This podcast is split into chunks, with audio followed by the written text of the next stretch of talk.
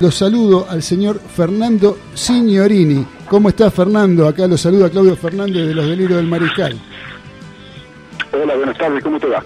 ¿Qué tal, Fernando? Un gusto saludarte. Yo recién decía que tenías una gran trayectoria, una larga trayectoria en el fútbol y que te ha tocado trabajar con eh, figuras, ¿sí? como eh, el caso de Menotti, con Bilardo, con Maradona, con Messi, ¿sí? por decir, mencionar algunos, en el exterior también con Di Stefano, con Sibori. Y yo tengo el recuerdo, sobre todo yendo ya puntualmente a lo que era el flaco Menotti, cuando el flaco Menotti eh, se refería en la década del 70 a que eh, el fútbol argentino lo que tenía que hacer era igualar físicamente al fútbol europeo porque hacía la diferencia con la calidad que traía el jugador, la calidad innata del jugador. Ahora, después con el pasar de los años, te escuché decir que lo que era la preparación física en el fútbol no existía. Una frase así, un concepto de ese tipo. ¿No se contradice un poquito aquello de Menotti con la, eh, con la, la, certeza que vos enunciás este, este enunciado?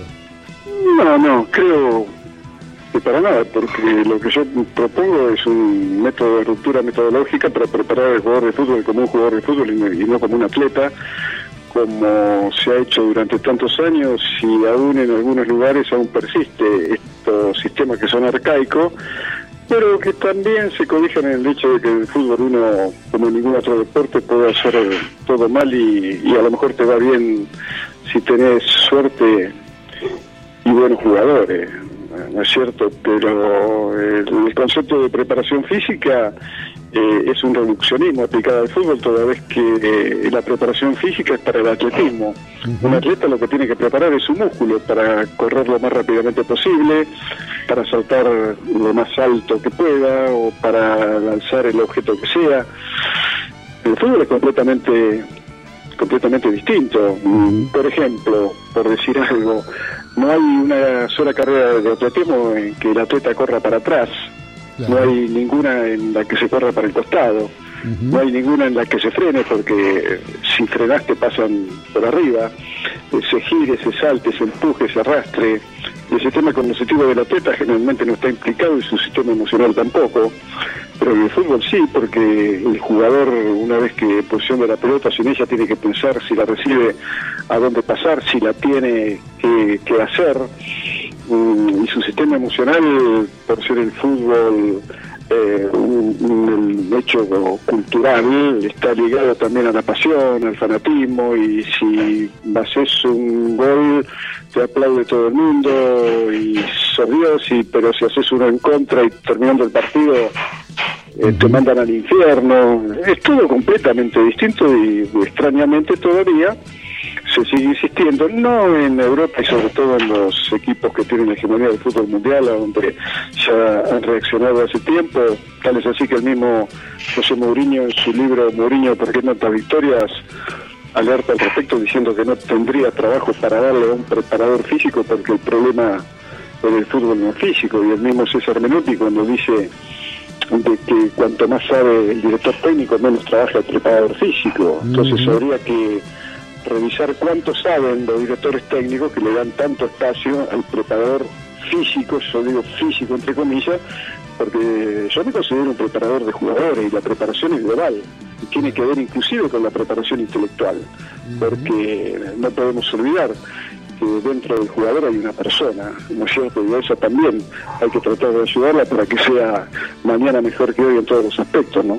Claro, correcto. Yo siempre, vos sabés que acá, a veces en el programa, en la época de Juegos Olímpicos, Juegos Panamericanos, donde hay disputa de carreras de atletismo, por ejemplo, yo decía, todos me miran medio mal y medio como que dicen, ¿cómo puede ser?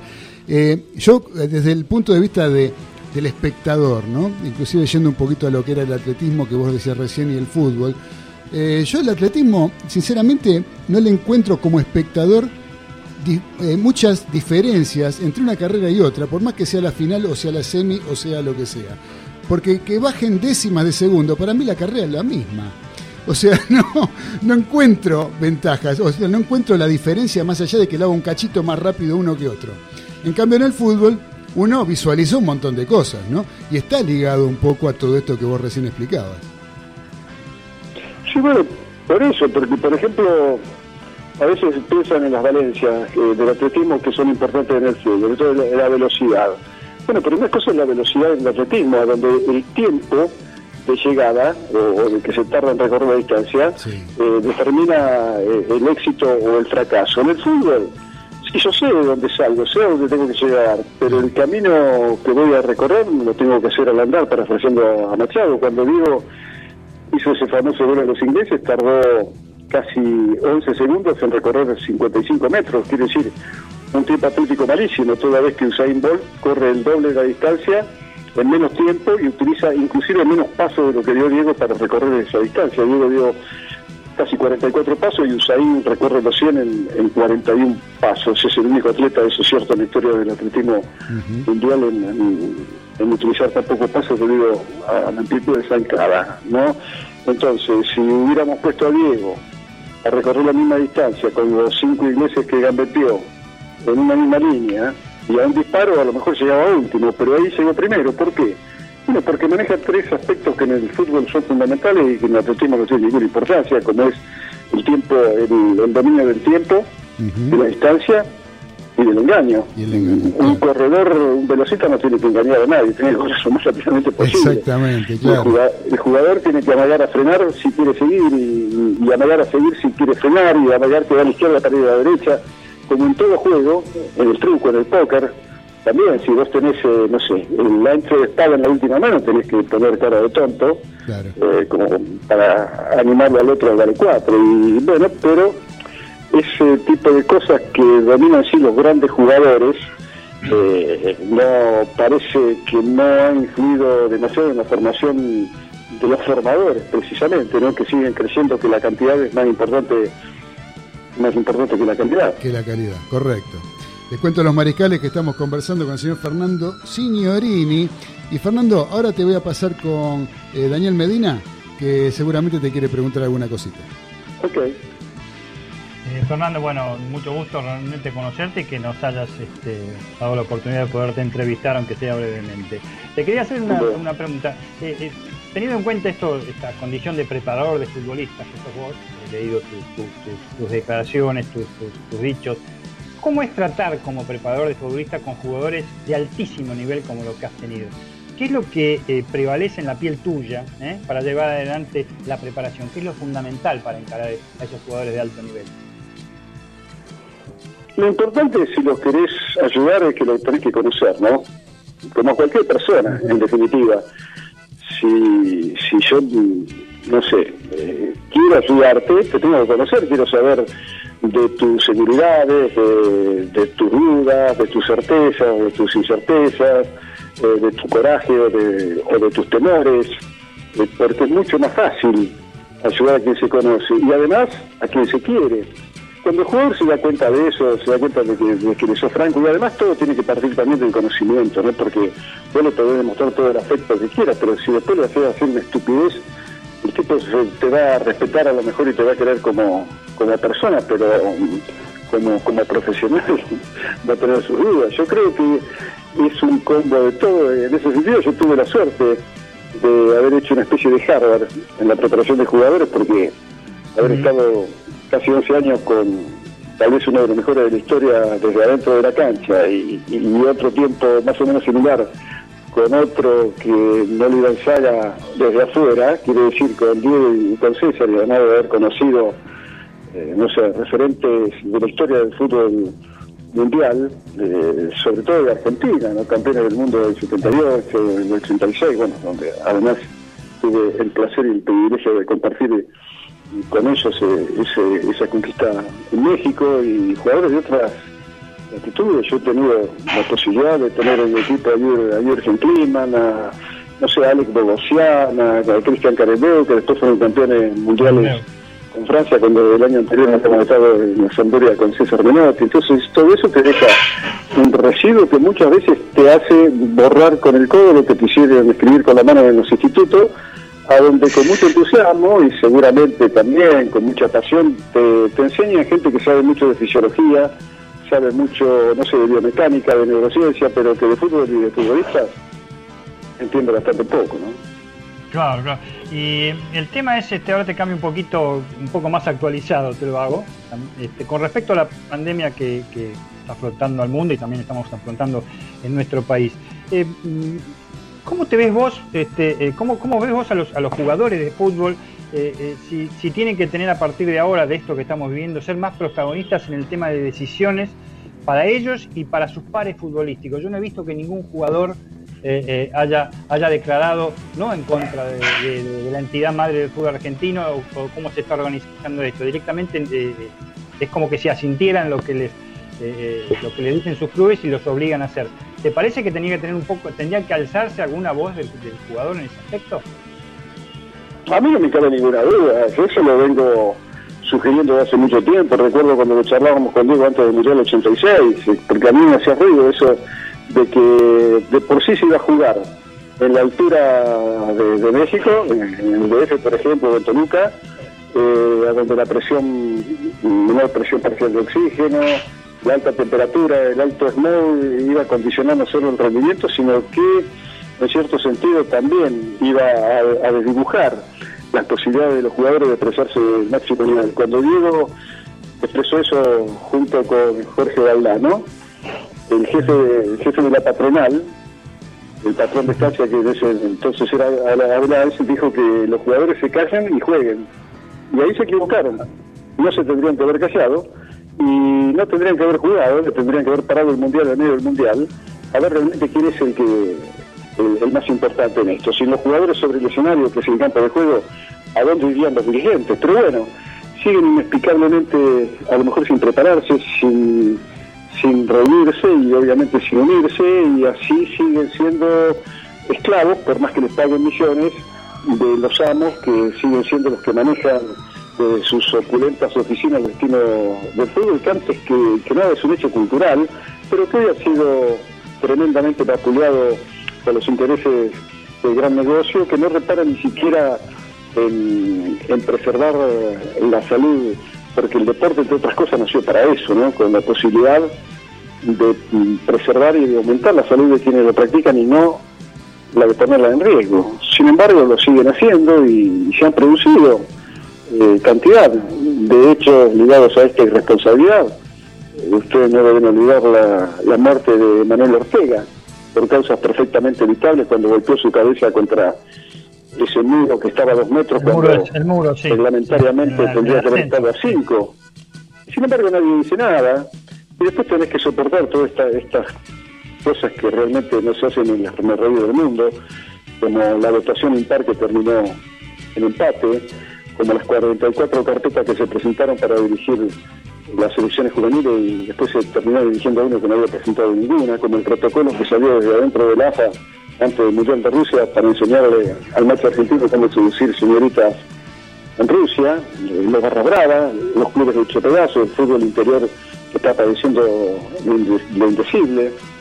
Entonces, así, así, no, porque le están apretando demasiado el cuello a la gallina de huevos de oro. Y un día le van a terminar matando. Y, la crisis en la que está el fútbol argentino es similar a la crisis que está viviendo la sociedad. Y si no se recupera la sociedad, es inútil que nosotros pretendamos recuperar el fútbol. Es un reflejo. ¿Todo, esto está explicado en tu libro, Fernando? Eh, el fútbol llamado, llamado La Rebelión se llama tu libro, ¿no? La deshumanización del deporte. ¿Sí? Sí, sí, todo este tipo de... el libro tiene tratando de marca un... vamos a ver si me ocurre alguna otra idea que vaya la pena compartir claro porque este libro yo creo no sé si vos opinás que rompe un poco algún tipo de paradigma ¿sí? es algún hito que marca o sea, da por tierra con cosas que se tenían por sobreentendidas antes en este libro. Sí, bueno, pero se tenían sobre, eh, sobreentendidas porque partían del conocimiento. Porque, mira, hoy casualmente estaba hablando con Sergio García, eh, arquero de la selección juvenil campeona del mundo del 79. Arquerito de Flandes. Yo decía, y yo decía que este triunfo de Bayern Múnich en la Champions League otra vez vuelve a hacernos atrasar el reloj y volvemos a cometer el mismo error eh, virginal de después del 58 cuando Argentina cayó goleada en, el Mundial de Suecia y los encargados de detectar por qué nos habían pasado por arriba, bueno, dijeron que era porque, por eso, porque nos habían pasado por arriba corriendo, ¿no? Y ahí, como dice Panseri, los viejos maestros que estaban llenos de cultura, perdón, que estaban llenos de verdad, que tenían poca cultura, fueron reemplazados por los más únicos preparadores físicos que tienen más cultura, pero, pero tienen pocas verdades. Y hoy otra vez lo mismo. Resulta que ahora nos quieren hacer creer que el Bayern Múnich ganó porque por su por, por su portento físico, no, ganó porque jugó mejor, porque tuvo más suerte, porque aún en el partido con Barcelona que terminó goleando 8 a 2 en el 1 a 1, Suárez pegó un tiro en el palo y Messi cerró un gol abajo del arco. Correcto, sí. Si hubiera ido 3 a 1, pero como el éxito no se analiza, y después también en el partido contra el, el PSG, antes del, del, gol del Bayern, eh, primero se lo perdió Neymar, cuando la pelota le quedó abajo de los pies de Neuer, y, después Mbappé pateó un penal en movimiento y, se le dio en la mano. Por eso te digo, entonces ahora ganaron y hay que masacrar a los jugadores como si eso te diga de algo. El fútbol no, no hay que prepararlos para que corran, sino para que jueguen, que es completamente distinto. Por eso por eso te digo, si no que lo traigan a Usain Bolt, si hace falta la velocidad, claro. que seguramente es más rápido que Mbappé. La diferencia entre Usain y Mbappé es que Mbappé sabe jugar a fútbol y, Usain no, porque fue a la tercera de Inglaterra y él que era el hombre más rápido del mundo, lo sacaron a patada porque llegaba siempre último. ¿Y por qué llegaba último? Porque no sabía jugar, porque cuando él iba para uno, la pelota iba para el otro. Claro. Y, y, si fuera cuestión de saltar, bueno, que lo contraten a Javier Sotomayor, el cubano que salta 2.45. 2.45 en la varilla. ¿Te imaginas que cuando pasa la cabeza debe, estar por arriba tranquilo de los 3 metros? Bueno, no podría cabecear en ninguna de dos áreas. Claro. ¿Por qué? Porque no sabe jugar. Y si fuera cuestión de correr mucho, que lo lleven a Kipchoge, que corre 42 kilómetros en, dos horas. ¿no? No, y tampoco, porque se cansaría, no se podría mover, porque los esfuerzos son completamente distintos. Entonces, el entrenamiento de fútbol tiene que, partir de, acciones que tienen que ver con el fútbol, no con el atletismo. Correcto, correcto, correcto. No, el, digamos que la preparación física, pero también tiene un papel importante la preparación física para el futbolista. ¿Sí? Y yo creo que también tiene mucho que ver con lo individual de cada jugador, lo que necesita cada jugador en particular, ¿no? No solamente no es eh, entrenar un plantel entero, hacer todo lo mismo, sino cada jugador debe necesitar. Es una cosa que yo me imagino, ¿no? Que cada jugador. bueno, no, pero, pero te lo imaginas muy bien, porque claro, porque es un deporte de conjunto, pero está formado por individualidades. Correcto. Claro. Y lo ves, por ejemplo, en la entrada en calor, cuando todavía hay preparadores eh, de equipos profesionales que entran a la cancha a hacerle hacer a los jugadores a todo igual lo que ellos piensan que le vendría bien a ellos para jugar, pero ellos no van a jugar.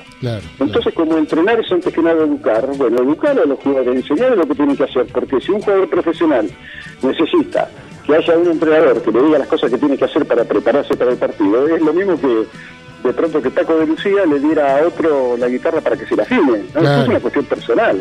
seguro. Pero bueno, sí, sí, sí, sí, un poco el desconocimiento, otro poco la vanidad, eh, hacen que siempre la imagen eh, o, la posibilidad de, salir en los medios sigue apreciando bastante. ¿no? Ezequiel. Sí, eh, Fernando, de acuerdo a tu óptica, de los equipos que están disputando la Copa Libertadores, los argentinos, ¿cuál crees que está mejor físicamente y tácticamente?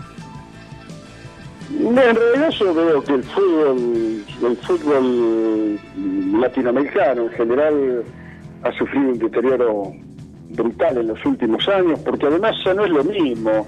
Antes los jugadores jugaban 8 y 10 horas por día, y hoy la tecnología, la PlayStation eh, ocupa ese lugar. Además los jugadores hoy prácticamente se desarrollan en las escuelas de fútbol, a donde, por empezar, si sos muy bajito, es un poco como que te dejan de lado, y si no que le pregunten a Julia River que desecharon a Messi por esa cuestión, ¿no? Eh, hay muchos que bueno que quieren salir campeones en novena para después llegar a octava y después a séptima y porque si no salen campeones los dirigentes lo echan. Entonces se ha formado de tal manera el periodo formativo que estamos pagando las consecuencias. Ya te digo lo que como decía Pedernera lo que vi lo que veo ahora ya lo vi lo que veía antes ya no lo veo. Y no creo que se vuelva a ver porque te repito han cambiado las pautas y los hábitos culturales pero los chicos están están en otra cosa y hay mucho temor porque también los dirigentes tienen miedo, los técnicos tienen miedo, el jugador tiene miedo, todo el mundo tiene miedo. y bueno, y con miedo, ¿cómo va a hacer las cosas las cosas bien? Habría que relajarse un poquito y recuperar eh, esa posibilidad, como decía una vez César Menotti, que siga, siga siendo una, una fantástica excusa para ser feliz, ¿no? Claro. y, la última que te hago, eh, con respecto a la selección argentina, ¿notás que, ¿notás que hay muchas diferencias entre las que tuviste vos y la actual de Caloni?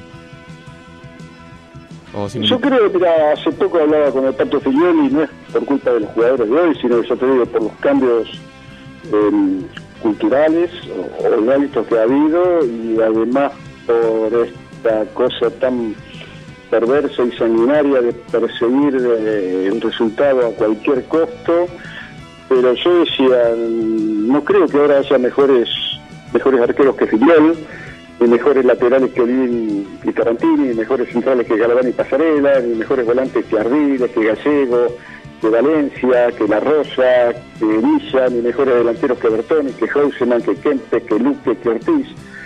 Bueno, pero claro, en ese sentido el tiempo pasado fue mejor porque el fútbol era otra cosa, había más tiempo, no existían las presiones que hoy también muchas veces maniatan los jugadores. Eh, es, todo completamente distinto y te repito, mm, los que lo vimos, lo vimos y el que no, se lo perdió, pero no creo que se vuelva a ver al menos en esta parte del mundo una cosa igual porque, porque te repito, lo que antes era, no sé, un fantástico argumento para pasarla bien, para desarrollar todas las valencias, sobre todo en la, época formativa, que es la decisiva, ¿no? Hasta los 12, 13 años, en que el jugador tiene que desarrollar todas las valencias, todas las habilidades, toda la picardía. Bueno, hoy están condicionados por el resultado y te repito, si sos chiquito, mm, no creo que tenga, inclusive hasta Carlos Tevez lo dijo no hace mucho tiempo, en, su época en las inferiores de Boca, si eras chiquito, tenías pocas posibilidades. Así que así midiendo al jugador con, con el metro, con la balanza y con el reloj. Y no tiene nada que ver, eso es para el atletismo. Con la plata. También faltó. Exacto. Eh, Fernando. Mira, yo la verdad se nos está acabando el tiempo, tengo muchas tendría muchas cosas para preguntarte. me gustaría preguntarte, hoy no lo podemos hacer. Yo te quería preguntar si en algún otro momento te podemos volver a molestar, otro viernes, de otro día, que a vos te quede cómodo para poder seguir hablando un poquito del proyecto de Villeros Unidos, eh, para, para, hablar un poquito de todo esto que vos estás mencionando, que yo también tengo mis conceptos y creo este, sobre lo que es la formación de jugadores. Eh, creo que no se está cumpliendo con los preceptos que hicieron grandes el fútbol argentino, ¿no? Como en la formación de jugadores. Eh, que, creo que es lo que se está fallando, ¿no? Hoy en día se está, pensando, se está pensando en ser campeón de inferiores eh, cuando no se está pensando en poner al jugador en jugar en primera división, ¿no? Me parece que hay una cosa. Bueno, hoy mismo me comentaban que hay un club, eh, ahora no lo voy a nombrar, porque supongo que lo que pasa en ese club pasa en la mayoría, que eligen al director de, de fútbol formativo, pero le exigen que suponete en tres años tiene que vender jugadores por 40 millones de dólares. ¿Y qué puede garantizar eso? a lo mejor vendes por 400 millones y a lo mejor no vendes uno solo. Seguro. Entonces el que acepta el que acepta eso se está equivocando desde, el momento que lo hace. Los dirigentes que, que exigen eso es porque que mejor que realmente se dediquen a otra cosa, porque lo hacen muy mal al fútbol, ¿no? Correcto, Fernando. Así que bueno, si vos no tenés inconveniente, este, te comprometo públicamente como para poder seguir un poquito con esta charla que realmente me interesa y mucho. Bueno, perfecto. ¿Eh? ¿Cómo no? Hoy no me queda más que saludarte, agradecerte por la deferencia de habernos atendido. Eh, la verdad que para mí es un gustazo escucharte porque coincido prácticamente con todos los pensamientos que vos tenés. Bueno, bueno, mucha suerte, a cuidarse mucho y, será hasta la próxima entonces. Un fuerte abrazo, Fernando, te vamos a volver a molestar y hasta siempre. Un abrazo grande. Muchas gracias. Otro, hasta pronto, lo mejor para usted y la audiencia. Muchas gracias. Fue la palabra del señor Fernando Signorini.